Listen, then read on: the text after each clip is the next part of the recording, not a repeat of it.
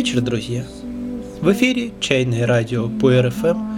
Я, его ведущий Антон Дмитрощук, и сегодняшний выпуск я начну с нескольких дополнений к прошлому 75-му выпуску о желтом чае.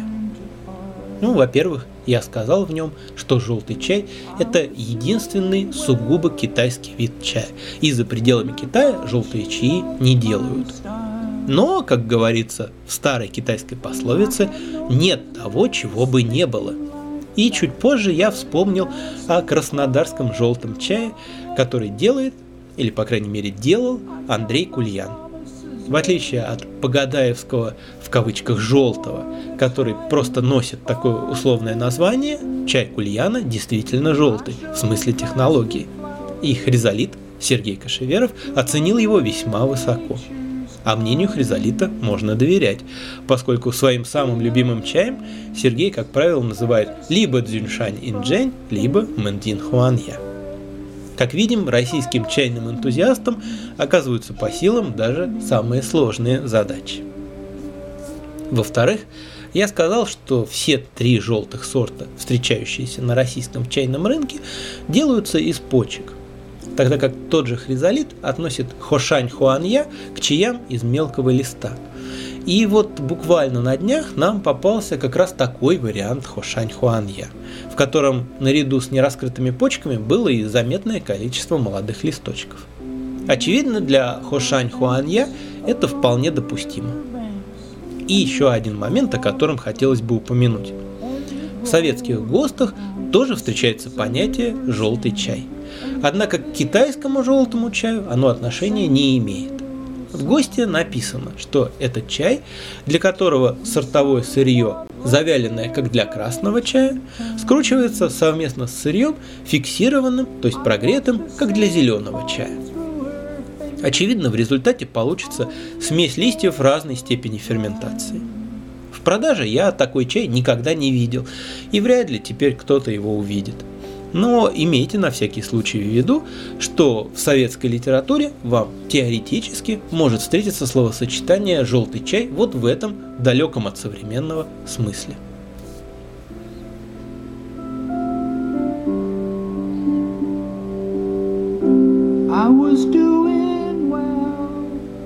А теперь давайте вернемся к красным чаям. Нам осталось рассмотреть гунфухуны – красные чаи высшего качества или мастерской выделки. Так дословно переводится этот термин. В его основе лежит то же самое понятие гунфу, что и в словосочетании гунфу-ча, означающим либо наиболее сложную по форме, либо наиболее глубокую по содержанию чайную церемонию. Можно встретить другие варианты транскрипции – кунг-фу, гонг-фу и даже почему-то конгоу, но означать они будут все равно гунфухуны.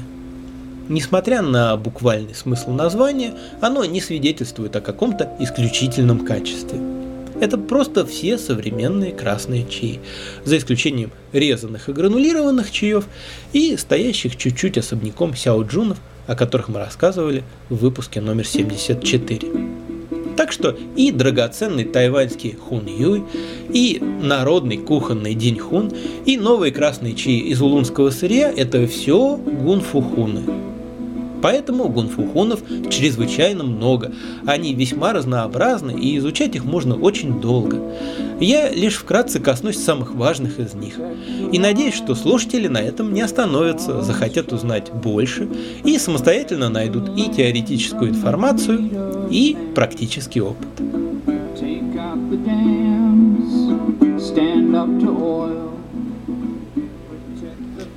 А начнем мы их обзор с чаев, которые не являются ни самыми древними, ни самыми титулованными. Зато они очень популярны в наше время, и популярность это не случайно, а вполне заслуженно. И если в каком-нибудь магазине или клубе есть только один китайский красный чай, то почти всегда это однозначно будет кто? Правильно, дяньхун. Дяньхун – это сокращение от дяньси хунча – Красный чай из Дяньси или красный чай с земли Дянь.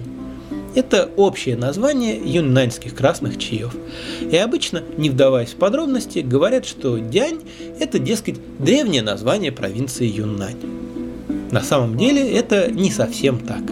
История юго-западного Китая очень любопытна, и заглянув в нее, можно понять, почему в нынешней Юнане дело с чаем обстоит так, как обстоит. Государство Дянь существовало в конце прошлой эры и было населено народом И, который существует и поныне. Ийцев в Китае насчитывается около 8 миллионов. И – это, по сути, смесь племен, каждый из которых имеет собственное название. Говорят они на языках тибето-бирманской группы, и их диалекты различаются настолько, что соседние племена могут не понимать друг друга. Это вообще типичное для Китая явление. В этническом и языковом плане Китай куда более разнороден, чем, скажем, Россия. И когда мы воспринимаем китайцев как единый народ, то становимся похожи на европейцев, называющих татар и дагестанцев русскими, потому что у них есть российские паспорта. На рубеже Р государство Дянь было завоевано китайской империей Хань, но власть правящих династий на этой окраине никогда не была крепкой – Здесь постоянно вспыхивали мятежи и даже образовывались царства, независимость которых признавалась Китайской империей. Пожалуй, наиболее известное из них – это царство Наньчжао, Южный указ, возникшее в VII веке нашей эры. Его название часто можно встретить на обложках пуэров. И лишь в XIII веке, после падения династии Сун и покорения Китая монголами, эти земли окончательно вошли в состав империи. Но напоминания о событиях двухтысячелетней давности сохранились и по сей день в топонимике чей производящие районы Юннани объединены в три условных группы – Дянь-Си, Дянь-Нань и Дянь-Дунбэй. Большая часть красных чаев Юннани производится около ее западной границы, в округах Линцан, Баошань, Дэхун и Дали. И вместе они и составляют Дянь-Си, западную Дянь. Нескончаемые набеги, конфликты и войны приводили к постоянной миграции населения, как через северные, так и через южные рубежи нынешней Юннани. В результате на этой территории сформировался коктейль из множества малых народностей.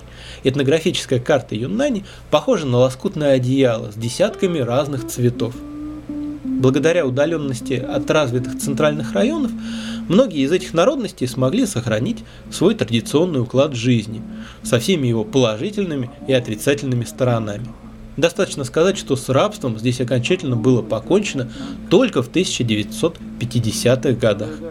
Так что Юннань – это заповедник не только природного разнообразия, но и древних обычаев. Жизнь некоторых из этих небольших народов тесно связана с чаем – у дайцев существуют красивые торжественные чайные обряды. А для булан и дзино чай вообще является основой национального самосознания. Они думают о себе в первую очередь как о народе чаеводов.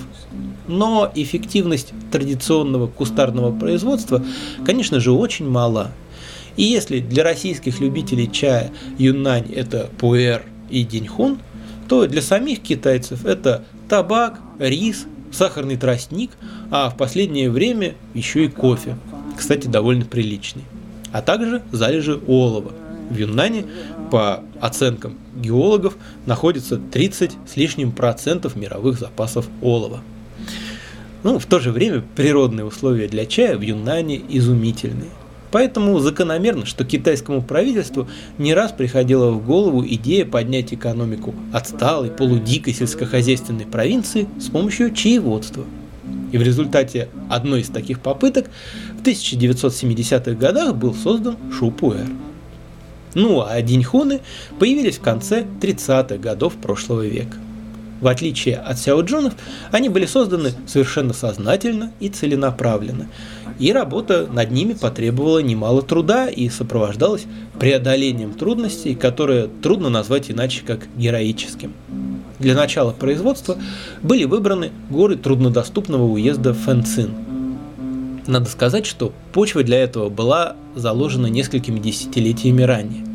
Тогдашний правитель округа по имени Цилинь был большим сторонником развития чайного дела – и настаивал, чтобы каждое хозяйство посадило хотя бы по пиале чайных семян. И вскоре склоны местных гор Фэншань покрылись молодыми чайными садами. Думаю, следующие поколения не раз вспомнили странного правительства с благодарностью. Фэнцин из Дали, единственного более-менее крупного города в этих местах, вела единственная горная дорога шириной менее двух метров. Моста через реку Ланцан не было. Переправлять через нее оборудование приходилось на плотах, а вьючные лошади перебирались вплавь. От Фэнцина до Дали по прямой чуть больше 100 километров, а путь занимал две недели. Но труды увенчались успехом, и в течение следующих десятилетий Деньхун стал известен во всем мире. А руководивший этими работами технолог Фэн Шао Цю, учитель Фэн, и сегодня гордо стоит в Фэн Цине в качестве памятника. Кстати, и в наши дни Деньхун из Фэн Цина считается одним из лучших. Деньхун не раз удостаивался почетных титулов и наград, стал официальным чаем китайского министерства иностранных дел и даже однажды был преподнесен в подарок королеве Великобритании. Для меня не совсем ясно, насколько узки границы термина «деньхун». Некоторые склонны понимать его буквально и считают, что так должен называться любой юннаньский красный чай. Я так не думаю. В Юннане выращивают, например, и тигуанин, и если сделать из юнаньской тигуанинь красный чай, то вряд ли стоит называть его диньхуном. Говорят, что сотрудники китайской чайной компании в 1930-х, помимо организации производства, провели и селекционную работу и вывели вполне определенный сорт чайного дерева. Но, во-первых, мне сложно понять, как это можно сделать за 2-3 года, а во-вторых, есть такое понятие гушу деньхун, деньхун со старых деревьев. Да, понятие гушу достаточно условное. Так могут называть и деревья, которым всего несколько десятков лет. Но можно встретить гушу деньхун с как минимум 200-летних деревьев, если верить поставщикам. И очевидно, что к выведенному в 30-х сорту они не относятся. Но как бы то ни было, сырье для деньхунов берется с юннаньских крупнолистовых чайных растений. Поэтому деньхун можно смело назвать не только земляком, но и братом пуэра. Этим они отличаются от прочих красных чаев. И это существенное отличие. У них крепкие, толстые, сочные листья, но даже дорастая до 5-6 уровня на побеге, они остаются мягкими и нежными и в них выше содержание полифенолов и алкалоидов, чем в других китайских красных чаях. Но по сравнению с индийскими и цейлонскими чаями, диньхуны гораздо нежнее и слаще. Диньхун – это основной бытовой чай у нас дома. Пьется он без преувеличения килограммами, и когда я на этом фоне берусь за аналогичные по цене дарджилинги или ассамы, то всякий раз с трудом адаптируюсь к их терпкости и горечи. Классическая мелодия Диньхуна складывается из сухофруктов, в первую очередь чернослива и на заднем плане кураги, груш и яблок, сладких пряностей, старого дерева и легкого намека на дымок. В аромате сухого Деньхун Маофена порой доминируют ноты пыльного шоколада, а у Дзиньхао Деньхуна заметны клубничные и земляничные оттенки. Поэтому производители так называемого элитного чая к сожалению, часто подкрашивают деньхун небольшими дозами клубничного и шоколадного ароматизаторов, что режет слух человеку, привыкшему ко вкусу чистого чая. Почки и листья деньхуна густо покрыты ворсом, оттенки которого в готовом чае могут варьировать от светлого соломенно-желтого до кирпично-рыжего. Говорят, что цвет ворса коррелирует с географической широтой – чем севернее, тем темнее. И что у фэнцинских деньхунов, а Фэнцин расположен примерно посередине, протянувшейся с севера на юг деньхуновой полосы, он самый красивый, хризантемовый. Однако полагаться на это не стоит, поскольку цвет ворса зависит еще и от времени сбора. Чем раньше, тем светлее.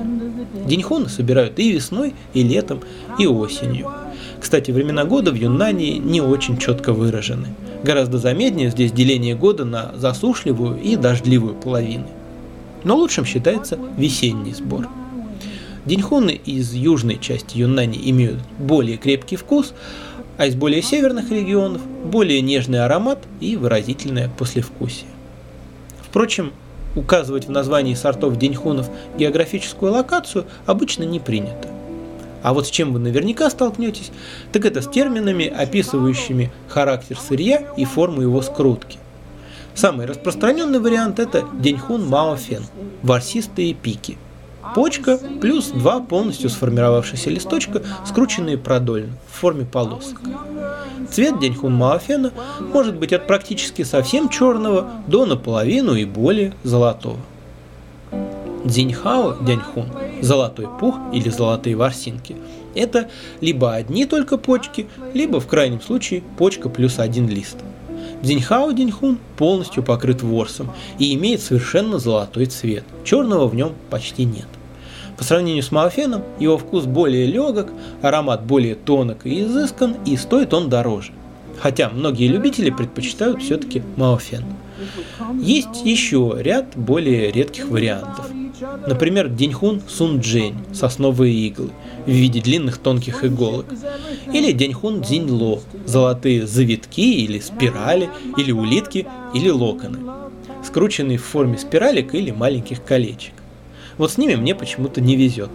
По-настоящему хорошие сунджени и дзиньло мне как-то не попадались, хотя многим дзиньло нравится. Особняком стоят в этом ряду гушу деньхуны. Иногда их называют просто гушу хунча – красный чай со старых деревьев. Но, как вы понимаете, китайский гушу хунча почти наверняка будет деньхуном, поскольку найти за пределами Юннани старые деревья, из срез которых делают красный чай, мягко говоря, непросто. А вот за границей Китая другие гушу хунча встретить можно в Таиланде и Лаосе. Гушу деньхуны могут иметь более необычный вкус. В нем могут быть выражены тона лекарственных трав или фруктовых вин, а иногда они напоминают старый шен. В их аромате часто слышны специфические ноты сердцевинок тюльпанов. Обычно они оказывают более заметное действие на тело, так сказать, имеют более мощную чайную ци. Но выражается оно не в активизации, а скорее в большей сбалансированности и упорядоченности. Часть крупнолистовых, а тем более со старых деревьев, должен иметь хорошие отношения со временем. И деньхуны действительно хорошо хранятся. Пяти- или десятилетние деньхуны не такая уж редкость. В отличие от шенов, вкус деньхунов с годами становится более прозрачным и легким. Далеко не всегда он развивается и усложняется. Но впечатления старые красные чаи все равно производят интересное. Не все из них представляют большую ценность, но встречаются и подлинные шедевры. Настоящим открытием стал для нас изумительно красивый, прессованный 13-летний Гушу Деньхун тайваньского хранения из коллекции Дениса Михайлова. Ни один человек, которому мы давали его попробовать, вообще не узнал в нем Деньхун. Его принимали и за Шен, и за Ашу, и за Старый Улун. Так много в нем противоречивых линий вкуса, сливающихся в единую симфонию. Ну и еще одна любопытная разновидность – это фиолетовые или пурпурные красные чаи. Долгое время пурпурные побеги считались некондиционным сырьем. Запрет на сбор пурпурных почек фигурирует среди так называемых девяти несрываемых. Хотя назвать какие-либо конкретные причины отрицательного отношения к ним трудно. Ну, кроме разве что того, что примесь фиолетовых листьев нарушает однородный вид светлых чаев. И с другой стороны, история знает и исключения. Например, есть знаменитый, воспетый чайными поэтами чай Гуджу Цзэсунь – пурпурные ростки с горы Гуджу. А сейчас отношение к фиолетовому сырью пересматривается. Его не совсем обычный вкус и аромат вызвал интерес у производителей чая, находящихся в поиске чего-то нового. И в последние годы появилось множество фиолетовых шенов, появились фиолетовые шу и даже нечто вроде фиолетовых улунов, хотя те из них, которые я пробовал, в полной мере назвать улунами нельзя. Конечно же, появились и фиолетовые деньхуны. В некоторых из них специфические кисло-сладкие ноты едва заметны а в некоторых выходят на первый план, и, на мой взгляд, красному чаю они вполне к лицу. В целом же, деньхуны оказываются для россиян самыми близкими и понятными из китайских красных чаев. И если вы хотите угостить китайским чаем не слишком погруженного в чайную культуру человека, то качественный, но не слишком сложный и дорогой деньхун – это беспроигрышный вариант – то ли дело тут в давнем знакомстве, ведь продававшийся в Советском Союзе китайский красный чай был, конечно же, деньхуном.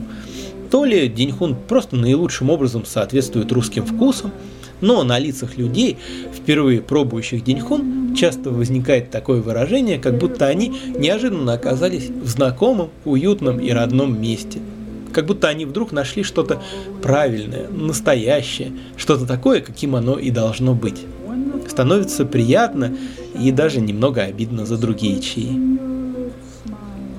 Чем деньхуны, на мой взгляд, уникальны, так это широтой диапазона. Среди них есть как кухонные, бытовые чаи, так и настоящие произведения искусства. И при этом даже простенькие, народные деньхуны самого низкого класса не лишены достоинства и совсем не оставляют впечатления чего-то недоделанного. Мне часто бывает грустно видеть дешевые чаи под названием Дахунпао, Дунфан Мэйжэнь, Анди Байча. Настолько они отличаются в худшую сторону от достойных представителей этих сортов. И, по-моему, эти чаи должны быть классными или не быть вовсе.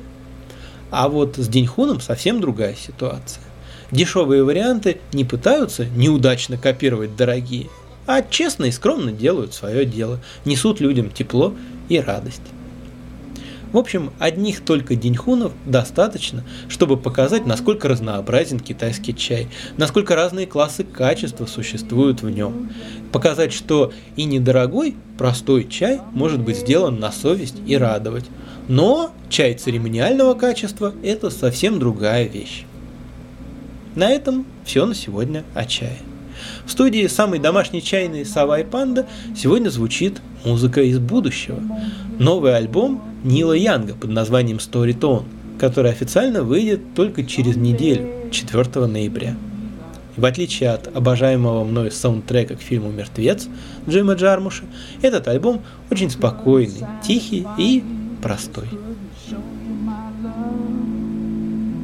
But I kept on trying.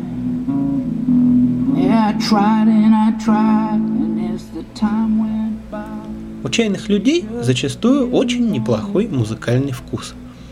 Вот послушайте, какую замечательную композицию я нашел на стене Федора Перфильева, сотрудника одной хорошо знакомой нам чайной и активного участника московской чайной жизни. Принадлежит она молодой голландской группе I Am Oak и называется On Trees and Birds and Fire. Но перед этим – Сказка на ночь, кажущаяся немного неуместной в этом холодном предзимье. Апрель в Париже. Бабушки Урсулы Легуин. Легкий, понятный и глубокий, как деньхун. До новых встреч, друзья, и всего вам чайного. Yeah,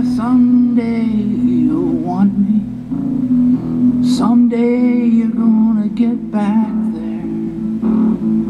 Someday you're gonna